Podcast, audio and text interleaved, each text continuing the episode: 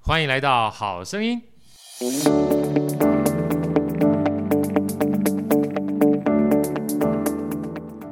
大家好，我是好趣的好哥，欢迎来到《好声音》。今天又到了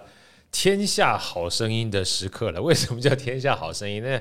因为事实上，我们的好声音跟天下杂志已经合作很长一段时间了啊。那今天呢，又邀请到我的老朋友 Ivy 来，Ivy 跟打声招呼好不好？嗨，大家好，我是 Ivy，我又来喽， 我又来带好书来给大家看了。对，每次这个跟天下在一块儿的时候呢，我们就希望能够借由好书让大家畅游天下啊，对因为足不出户，但是秀才能知天下事，其中一个很重要的关键就是能够透过书本里面的知识点亮我们的生活没啊。错，那今天我们带来一本好书、哦，来，艾比跟我们分享一下这本书名好不好？好的，这本书叫做《有钱人和你不一样的致富纪律呃有钱人和你不一样的致富几率。事实上，它的英文名称更有趣哈，它叫做 Baby Steps Millionaires 哈。其对实这是一个美国非常著名的，算是布洛克也算是节目啊。嗯嗯，他提倡的一种致富的方式，没错啊，叫做婴儿学步致富法。》，是啊它已因为经是第二本书啊，了。第二本书了，因为他在里面呢，其实呃，除了说在广播节目在呃分享之外，也有书也有课程啊。那这第二本书呢，也把很多呃他们过去这些经验啊，嗯集结成七个很重要的简单的步骤，让大家可以循序渐进的，像婴儿一样的，一步一趋的去让你开始慢慢累积你的财富。是啊。那在这里面其实有一个非常这个重要的定义哈、他特别讲说这个是 millionaire 啊，他不是 billionaire，就是他是一个百万富翁，对，他不是一个亿万富翁。换句话讲呢，其实好哥看完这本书之后，最大的感受就是，你不一定要一下把自己的梦想设得很高哈，但是某种程度上，你开始能够累积自己的资源呐、钱啦、哈，成为一个所谓美国人讲的百万富翁，是它这里面真的定义是一百万美金嘛哈？对对对对，一百万美金的话呢，就差不多是我们大概三千万台币左右，差不多。现在这本书它一打开来的第二页还是第三页，它就有一个框框，有就里框框对，它就有写的很清楚，对它的那个嗯那个百万富翁的定义是百万什富么翁？定义对，对百万对富翁对这真的是百万富翁，对是美金一百万的富翁，是的啊，是的所以其实告诉大家，就是很多在里面故事都说，大家其实呃想要成为亿万富翁可能不是很容易，嗯但是你要过好日子的话，先从一个呃小一点的目标开始。我记得那时候大陆王健林说说一段话，我不知道那个艾比有没有听说，哎呀，王健林是大陆一个很重要的这个。算是企业家，他说我们所有的人啊，设定个目标很重要，先设定个小目标，先赚他一个亿。 后来这句话就被人家夯，你知道吗？哎有有我有听错这有件事情，有听过吗？有而且听他过亿是人民币啊，对对对对，所以对先赚他一个亿的小目标就是五亿人民币。是那时候很多人都说：“哎呀，你这个假币你不是逼给哈。”可是回过头来，我们要往另外一个角度去思考，就是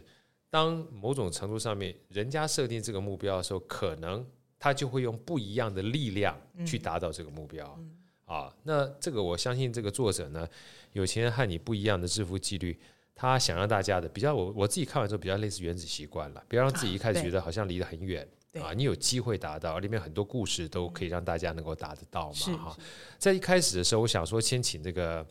艾比哈帮好哥针对这里面其实最重要的核心概念就是婴儿学步法七个主要的步骤哈对，我们先念一次给大家听好不好？我跟大家分享一下这七个大的步骤哦对。第一个步骤，它有讲到一个准备紧急的储备基金，对，准备。紧急的储备储备基金，基金大家先听完之后，我们待会儿会跟大家分享一下你这对七个步骤，可以记在心里面。当然，鼓励鼓励大家到时候把书买回去，可以看里面很多的故事嘛。啊没错，没错，没错。然后第二个就是清偿房贷之外的债务，清偿房贷之外的债务，对。呀然后第三个就是准建立充足的紧急储备基金， 哎，刚才基本上要建立储备基金，那现在要充足的储备储备基基金呀， 对，好像是就像就是存钱的意思嘛。对，没错。其实你把它带带我们分享，其实它这个东西因为是美国的一些用语跟对美国的一些文化，是那待会儿好哥跟大家解释一下，其实也蛮适用我们现在每一个人，只是我们稍微做点简单的翻译，好让大家知道说它的意义是什么。嗯对哎对第对四个呢，第四个就是长期的投资啊，长期的投资很对好。，然后再呃第五个就是存妥儿女的学费，就教育基金啦。对，教育啊教育基基金金很重要。然后第六个就是节省利息，尽早还清还还清房贷，对，节省利息然后啊。尽早的还清房贷，对，因为刚才基本上是要先先还掉房还贷到以外房的贷以外债的务。债务。对，到第六个的时候呢，就要减少利息，尽量减，就是把这把个房贷赶快还房贷掉。还掉好，这第六个。对最后一个呢，如何应用没有债务的人生？呀，就把债务还掉之后，哎还掉之后，剩下都是多多的的东西啊，要多怎么的钱去你要怎么运去用运用它它人生哈？哦一共这七大块哈。嗯其实大家可以从第一大块紧急备用金，就先看眼前的东西，眼前都过不下去的话，是活不下的。确实然后一步一步呢，就跟婴儿一样，当你越来越大，越来越可以从爬到走到跑的时候，你已经没有任何债务了，而且累积资源越多的时候，嗯，你要怎么去过你的生活？对啊，所以这七个步骤呢，其实跟我们人生是非常非常类似的哈。来，我们一个一个来聊一下好了哈。这个艾比，你刚看到第一句话的时候啊，紧急备用金，你什么样的感觉？你觉得什么叫紧急备用金？感觉到应该像是生病或遇到意外的时候呀，会用到它。没错，对因为这个就牵扯到在国外啊，跟台湾不太一样，因为台湾我们、台湾有健保，对，台湾有健保，啊，台湾有健保。其实这本书里面特别提到故事，就是说你可能什么叫做紧急备用金，你要存个三千块美金在身边啊。我嗯刚才在这个等我们开始录音之前，我才跟大家分享，我女儿两个女儿最近在美国看病，看病就看个感冒啊，然后去这个医院里面什么事情都没发生，等到排队的时候，医生看他们说，哎，这个东西回家了，多喝点水啊，然后多好好照顾自己就好了，也没有给他任何的呃医嘱，就是医生的嘱咐，也没有给他任何药啊。艾比，你猜猜看这样需要多少钱？如果你就你想象我们一般在台湾的话，猜多少钱？台币吗？对台币的话，想象应该假设有健保的话，花多少钱？有健保，啊，有健保的话，在台湾不就两百块？是不是？对不对？所以说，你看有健保的话，两百块，对不对？你去看医生一点压力都没有。嗯，但我女儿确实发生的啊，她回来之后收到账单六百块美金，哇，一万多，一万多，对不对嗯？六百块美金没有任何的拿药，也没有任何其他相关的诊断，没有要哎，没有药，没有药，因为你要拿药的话要要另外其还他要自己另外就付费付费对。然后呢，因为我们有保险的关系，cover 了四百块钱的美金的保险，剩嗯下两百块钱，两百块钱也将近是六千块。哇想想看，跟这个我们现在目前健保 是不是？所以其实啊，我刚刚讲就是，其实保保险是一个真的对我们很重要的一件事情，就紧急备用嘛，因为你不知道一般会发生嘛，嗯啊，所以，呃，所以老实话，台湾这个健保制度还真是蛮幸福的。真的，啊，这然样后听一听好像有健保蛮好的欸。是啊，所以真的说他在这里面说的呢，就是以备不时之需的钱这件事情是第一个步骤，嗯要不然的话，呃，像他故事里面说的，嗯，要让所有的人哈、在口袋里面至少要存到差不多将近三千块美金左右。这书里嗯面特别提到了一个简单的概念哈，为什么？他举个例子，他说里面有其中有个主人翁一不小心去看牙齿，嗯，只不过补个蛀牙而已，来，你猜猜看花多少钱？在里面随便讲的，五千块你说台币还是什么？美金，没有一千五百块，一啊美千五金嗯百美金一千五百块钱，美金一千五百块是不多少少钱啊？四万五千4万块五，千块，哎，没有植牙哎， 贵不贵？很贵啊。对不对？所以如果想想看，今天你没有个三千块啊，不一定要三千块啦，就是你没有这样的钱的话，假设平常你没有存到钱，哇，四万五千块就看个牙齿蛀牙就没了、欸好可怕哦！是吧？好，所以紧急备用金呢，某种程度上面，好哥是把它解读为，就是如果你没有保险的话，你就要有一个以备不时之需去防止，就像刚才艾比讲的意外的这件事情，嗯，以备不时之需叫紧急备用金。要不然这个钱呢，当你真正一不小心看病啦、跌伤啦、看牙齿啦、感冒啦，哇，一下就把你这个存的钱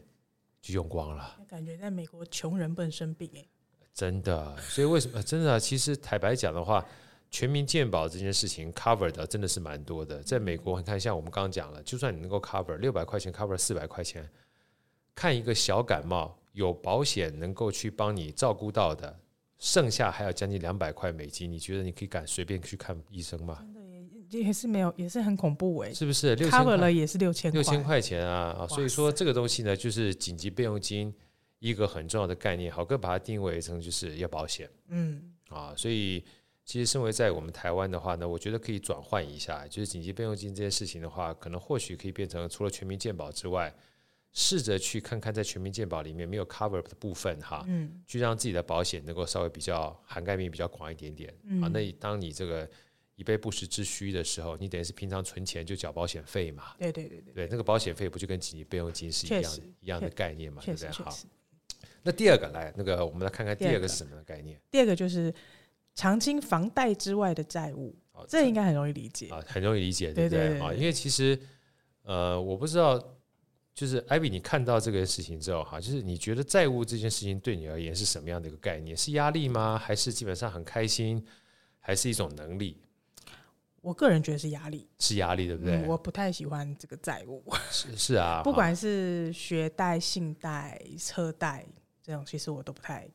我尽量能避免啦。对这样能避免对。其中有一个贷款非常非常可怕的，我不知道听众们感觉怎么样哈。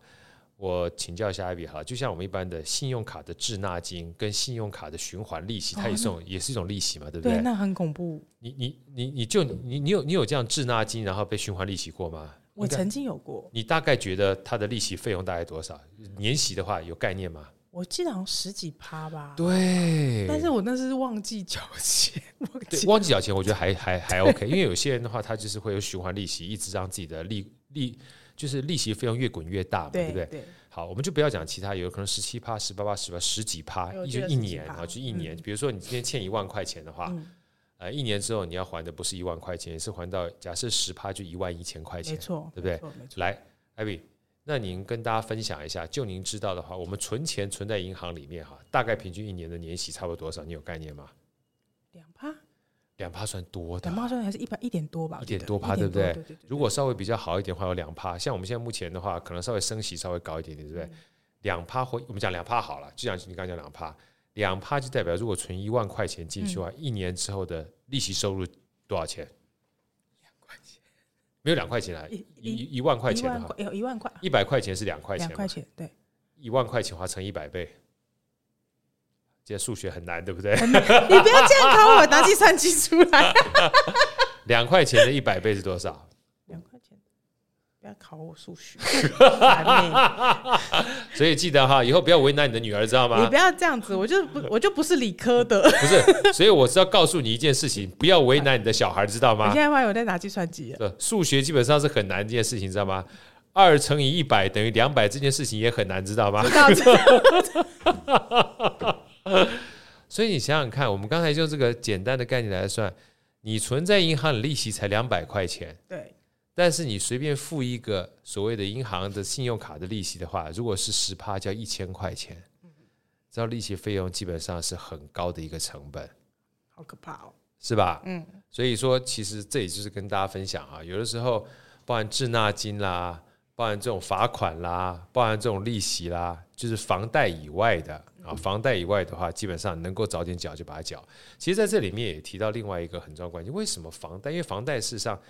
在书里面特提特别提到，就是未来的话还是要把它缴清嘛，对不对？嗯那您觉得房屋贷款就是房子去借钱，还是要付利息？这件事情到底好还是不好？来，好哥，这个请教你一下，你觉得？我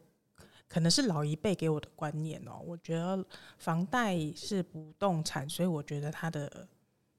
呃利息缴起来是好的。是好的，对不对我很多我的人概都念是这样子。对，所以这就是好哥要跟大家分享，在里面书里面也是这个很重要的概念。然后另外呢，实物上面也是一个很重要的概念哈，就是任何付出去的钱，就是从你口袋里面让你的资产缩水的。大家想想看，嗯，对不对？对。所以如果今天付贷款的话，你也是要从自己口袋里面拿钱出去。比如说，我今天买了一个房子，然后每个月呢付出去的贷款是两万块钱的利息，是。对不对？那你假设今天薪资，假设薪资，你不用担心这个跟数学无关我了。以为你要考我数 学，拿现在计现在艾算比机特别起来特特别紧张我哈很，紧张，会来你上看数现在学目课。前的话，假设今天三万块钱的薪水的话，你买了一个房子，每个月要付两万块钱的贷款出去，你就只剩下一万块钱了，对，对不对？嗯所以就会让你立马现金流变少啊、可哦是回过头来，如果今天你这个房子是两万块钱的贷款出去，嗯但是你不自己住啊，你自己有另外一个房子，你租给别人，嗯，然后租给别人之后呢，你的租金是三万块钱，啊，他帮你付贷款，有没有发现有？有有，啊，这就是艾比刚讲的，帮你付贷款。嗯所以每个月呢，收到租金三万块，两万块去拿叫打缴贷款，嗯，所以这个房子呢，立马就变成正向的现金流进来了。 是是那有人就会说了，好哥，你不能这样算呐、哈！你如果算正向现金流跟这个所谓负向现金流，负向现金流就钱出去嘛，嗯，那正向现金流的话是钱进来嘛，那房子会涨价啊，是吧？很多以是前这个父母亲都说买房子是个资产，因为对房子会涨价。对来，好哥请教一下艾比，但也会跌房子一定只会涨不会跌吗？对也会跌，我这样讲， 但也会 跌啊，有没有发现？对也会跌，所以想跟大家分享，当你房子还没有卖之前，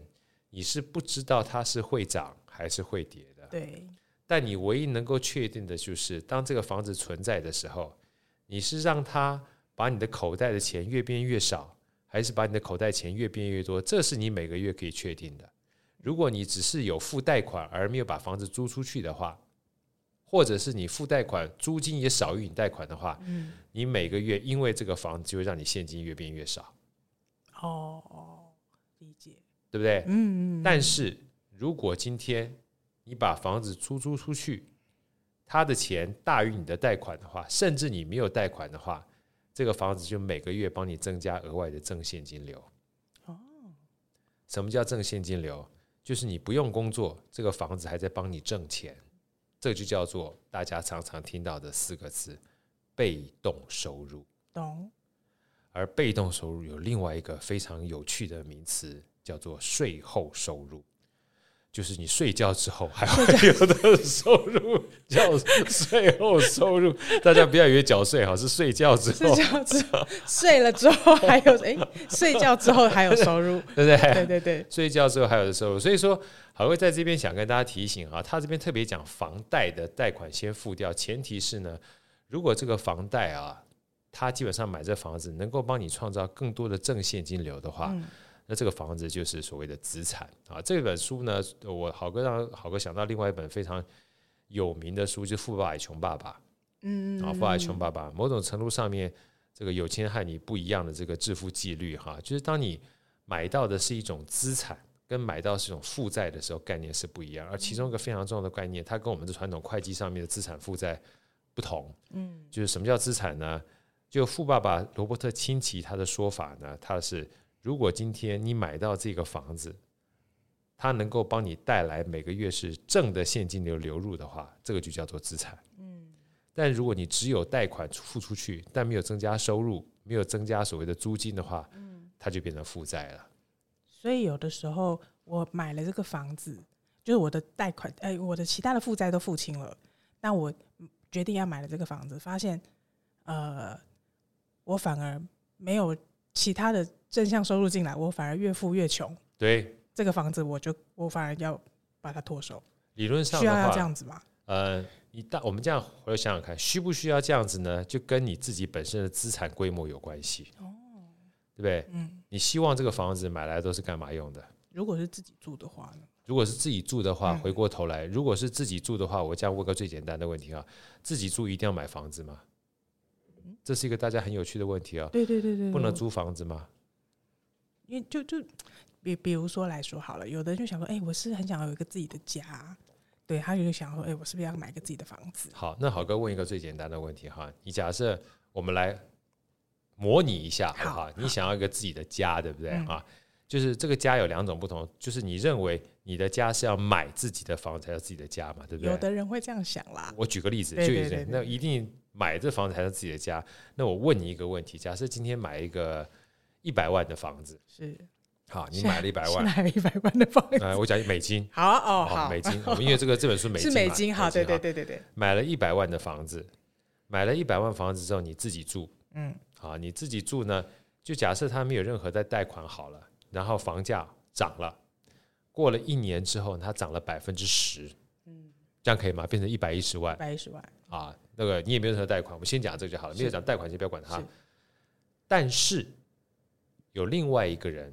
他用租的嗯啊，他把这一百万呢，其中五十万留起来。嗯，剩下这五十万呢去租房子啊，帮自己自用，然后去租房子呢，每一个月呢基本上是付一万块钱租金，也算蛮高的哦，对不对？一万块钱租金一年就要放付十二万，没错嘛，对不对？哈，付十二万很高，可是他另外的五十万拿去投资，嗯，投资一年之后呢，赚一倍变成一百万。请问这两个方案你要选哪一个？好像第二个比较好。你知道我意思吗？哦，懂了，哦、 对不对哦？所以房子本身一个很重要的底层逻辑，很重要的关键就是，当你把房子买下来的这个时候，你那一百万呢就不能挪作他用了。明白，不要把自己给绑死。要不要把自己绑死呢？大家有机会去看一下巴菲特的一本书，叫《雪球》。啊，这就是为什么巴菲特说，所有他的现金都是他的资产，是是有机会帮他赚钱的。嗯当他一旦买了房子之后，这个买了房子的钱，他就不能投资到其他的股票里面去了。嗯，所以，如果你今天没有其他好的投资管道的话，那当然可以啊。那基本上你就去买房子自己住，或者是你嗯有一亿，对不对？花个五百万买个房子，我想一亿美金啊，那可以啊。对， 这就叫做有钱就是任性，对对对老子就是爽，对不对？我们先赚一个亿，对，先赚一个亿。 但如果今天你很年轻，然后你又喜欢投资，这个活钱啊，就是活水，对你而言的话是可以越变越多的话，那这个时候你就好好考虑一下，要不要去买房子，对不对？等到你一不小心把一百万变成两百万，两百万变成四百万，四百万变成八百万的时候，你再拿一百万去买房子的时候，你剩下还有七百万可以继续投资，啊，那这个东西就很重要，就是让你自己。其实我们已经讲到第三个、第四个了，对，这个某种程度上面，它就是一个让你的紧急备用金，第三个叫紧急备用金紧越紧急备用金要有充足的紧急备用金。哦充足的紧急备用金。好哥再说一下，它的紧急备用金这件事情其实就是存款的概念。对他就是要多存存的那个钱要够多，对，那为什么叫紧急呢？我觉得可能是翻译的问题哈，其实就是当你存钱越多的时候，你才能够随取随用，对，你才能够随取随用呢，做各种不同的投资。因为它第四个叫做叫做长期的投资。 啊，长期的投资。坦白讲呢，长期的投资也有一个非常重要的关键，就是你要有钱才能投资， 没错，对不 对？包含像像股票嘛，对不对？是啊，股票也股票啊，债券啊，基包含金啊，基金啊，买房子也是啊房，地产也算嘛。对，房地产都算啊。我记得之前因为大概已经二三十年，我们都是低利嘛，就是利息非常非常低嘛。嗯对，所以嗯每次我就跟他说：“哎，要存钱呐、哈！”很多人就说：“哎，存什么钱，好哥？放银行利息很低呀、嗯啊，放银行利息这么低，存钱没意义，到时候贬值。”我说：“放在银行很低，是代表这一个长期投资的投资管道获利不高，嗯不代表其他的地方获利也很低，啊，没错吧？对不对？对对对，可是，在你还没有有机会去投资其他的管道之前，如果你没有任何的钱留下来的话，也就存款的话，嗯，你就算再怎么高的利息，也轮不到你， 这倒是。是不是？ 这你倒首是先，所以你先不要嫌银行利息很低，你要先嫌你的本金很少。至少银行诶、大致上是安全的啦。来，我最简单跟大家分享一下，你看我们讲说，假设银行利率是一趴，不是很高，对不对？嗯，对，如果一趴不是很高的话，哎，我们本金如果一百万哈，存在银行的一趴只有一万，又要考试，对不对？只有一万，对 不对？所以只有一万呢，就对一百万如果存在银行，一年利息只有就一一万。万，对，但如果是一亿的话，是一百倍，就变成一百万，百万，嗯有趣啊！所以每个人说：“好哥，这利息很低。”我说：“不是利息低，是我们钱不够多。 对，是钱不够 多，这句话我也听别人讲过，是不是？他说不是，不是现在东西太贵，是我们赚的不够 多。是你赚的够多的话，坦白讲，你就有机会当那个我们一直很不屑，但事实上一直很想要叫做有钱就是任性的人，对对对对对，啊这个很很重要啊。是是，所以回过头来，什么叫长期投资？长期投资它一个很重要的概念，至少先要有钱，你才能够投资。嗯对，那至于投资哪个会比较赚钱，书里面有提供各种不同的方式让大家去研究，因嗯为、呃，这边好哥特别跟大家分享一下，投资这两件事情有别于投机哦，怎么怎么可以有什么差别嘛？啊，有什么差别，对不对对对，投资是要赚钱的，投机，投资是赌，投机是赌博，赌不知道博不知道会不会赚钱。对赌博，对，那你说赌博大家都很知道，对不对？对好，那我问问你一下哈，今天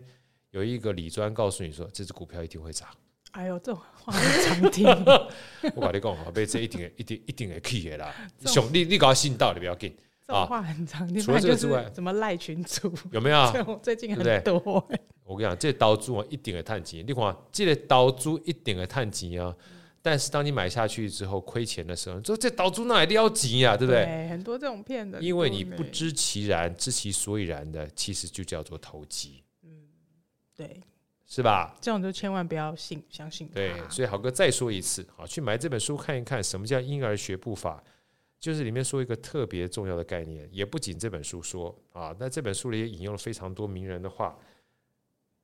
婴儿学步法就是他几米多几寸哈，已经很不得了了。你不要几米多几球，对不对？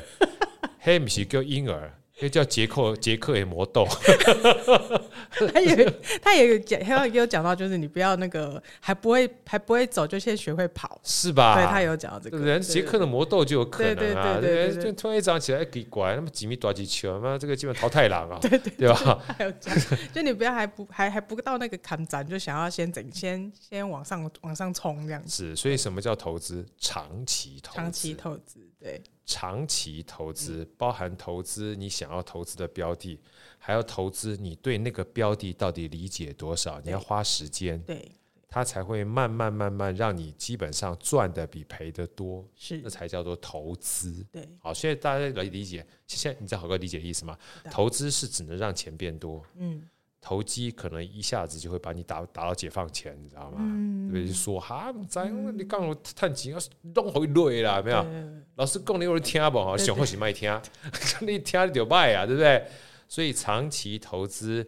再分享给大家，不管是这个巴菲特的雪球也好，或是有一本书很有名哈、叫做《复利效应》，啊，对对对对对，它都对应着我们这本书，致富是需要纪律纪的。律，对他有一个长时间的观察，对，长时间观察，对这就是第四个很重要的长期投资。来，我们第五个跟大家分享一下哦。第五个，我觉得我们两个应该都很有感觉，对，就是要有 存妥小孩儿女的学费呀或是教育基金，呃，我个人觉得看完这本书之后哈，因为它这真是美国的，嗯，其实美国这个压力比较大，比我们台湾大很多，真的啊。因为台湾的话，来这个妹子跟大家分享一下，现在目前小朋友一学期的学费大概多高？我女儿是幼稚园，然后因为她还她运气很好，抽到公有，呀、所以她一学期大概五千块吧，五千块对不大对？班好，五五千千块，块，一学期大概几个月？四个月、五个月、六个月六个月，六个月对对啊？六个月五千块，嗯一年的话，学费学杂费这样多少钱？一万块，对不对？对，差不多好一万块以内，一万块以内。嗯，如果我们去念私立幼稚园的话，哦那就贵，一定平过十均亿平均，我们之前好哥也念过，嗯不是我念啊，我 我基本上只念三个月而已，而且吓我一是跳，对我们小时候念幼稚园，平均啊一个月，加加零零总总起来，包含正式的话，加上里里扣扣的话，差不多将近一万五到两万，私立啊，对私立的一一学最期贵的一个月一个月哦，哦差不多差不多一个月一个月，好，我们假设一万块钱的话，一年就要十二万。嗯，你刚才是一年一万块钱，对。如果今天一个月是两万块钱的话，一年就是二十四万。差不多，你有你还不含不含注册费，对不对？对对对，所以我们就都算夯了吧啷当好了。对那每一年呢，这个花费呢就差了将近快二十万，对不对？那大美国大学或一般高中，高中还好，大学就更贵了。每个大学的话，可能差差不多将近是一百万，甚至有的到两百万、三百万。那四年的话，可能就是四百万。如果是两百万变八百万，所以我我我跟大家分享为什么，其实因为我自己女儿在美国念书啊，他们很多的小朋友很难想象啊，都是用助学贷款在念书的。哦对，啊，美国贷款非常非常严重嗯啊，因为所以很多的这些现在目前是包含就是年纪比较大一点，他一辈子都在还贷 款，嗯对，就像我我那个年代啊， 对很多人就是一毕业就负债。对，因为我也是私立学校毕业的嘛，你们私立学校你你那时候大概学费一个月多少钱？啊，不是一学期大概多少钱？有概念吗？两三万，有点久了。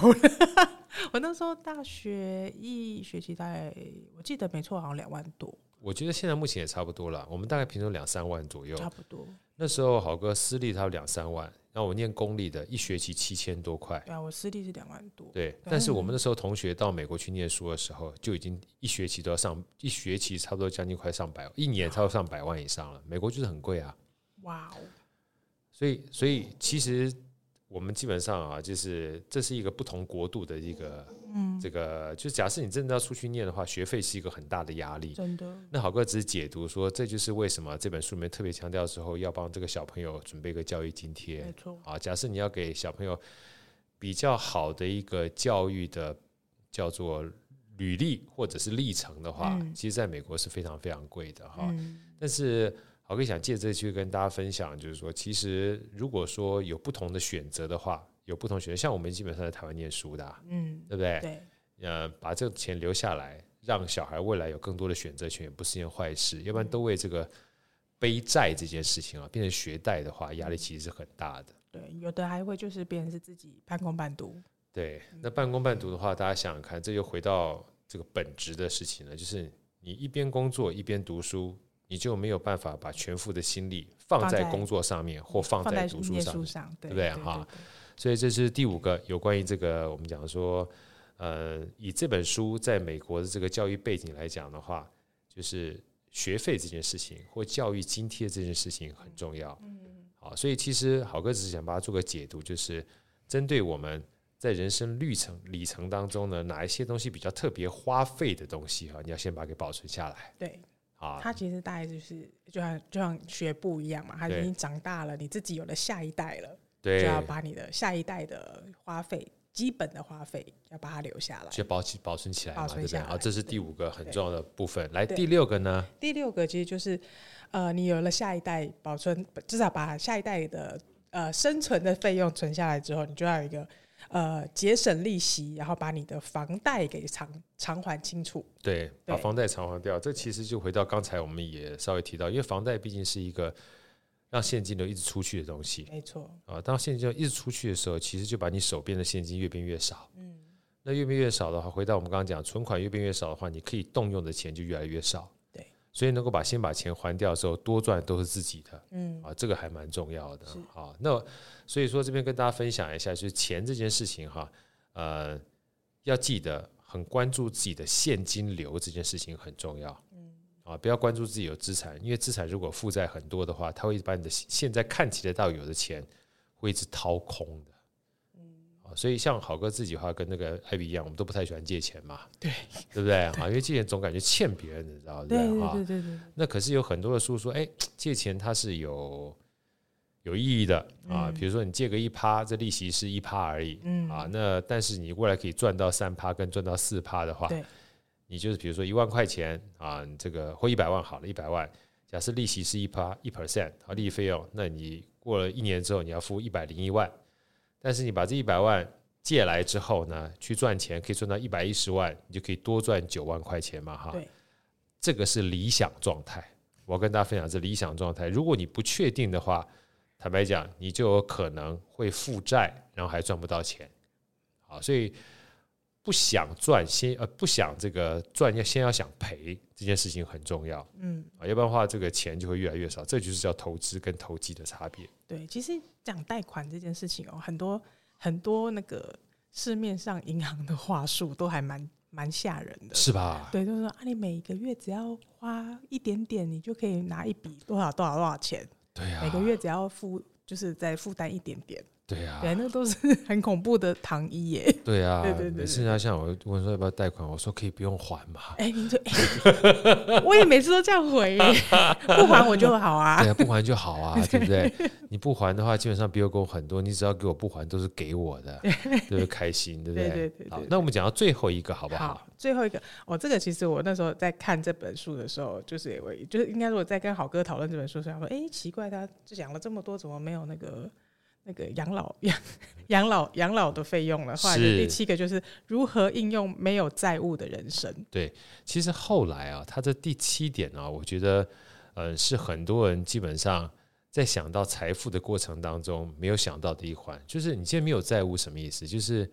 某种程度上面，好哥用另外一个四个字，大家可能比较有感觉的，就财富自由。嗯，啊，所以财富自由呢是没有债务了，但是没有债务就不能乱花，对，因为一旦乱花，入不敷出又负债了，对，是吧？而哈且， 老了负债蛮可怕的。对，所以没有债务的人生呢，在这书里面特别告诉大家，基本上要量入为出，要建构一个主动收入跟被动收入大于你的支出的这样的一个机制。对，啊，那除此之外呢，一个很重要的概念，它里面讲了啦，好哥觉得蛮喜欢，就利他哦啊，你要去做公益嗯，啊，因为其实当你真正赚到钱之后呢，呃，很多人基本上都说赚钱很重要，但我说赚钱很重要，但不是人生的必要。你真人生的话是要过好日子，是，所以啊当你有足够的钱的时候，呃，我记得另外一本这个算是古典的理财书籍叫塔木德，我记一下，这本还没看过，呃塔木德塔就是灯塔的塔，木就是木头的木，它哎，德的话就是德性的德，德行的德哈。塔木德他说，呃，古代的犹太人呢，对这样的一个钱的概念哈，一个非常底层逻辑，他觉得钱是神圣的，而他最神圣的一个重要的概念是，它是一个正义的化身。哇，你看，跟我们这小时候学习钱书学铜臭味是完全不一样的。所以，正义的化身是你一定要有拥有足够多的钱或资源呢，你就有更大的能力，透过这个钱来帮助他人。哦这是犹太人的致富神经，对，犹太人致富圣经。所以你看，当他把同样这个钱，钱是中性的，可是你看待它是有一个特殊能够助人的意义的时候，它就不是中性，它是一个正义的化身。嗯但如果小时候你告诉他钱是铜臭味，哇，那伤脑筋了。我到底是该赚钱还不该赚钱？我这基本上心里面是很折腾的，你知道吗？是 吧？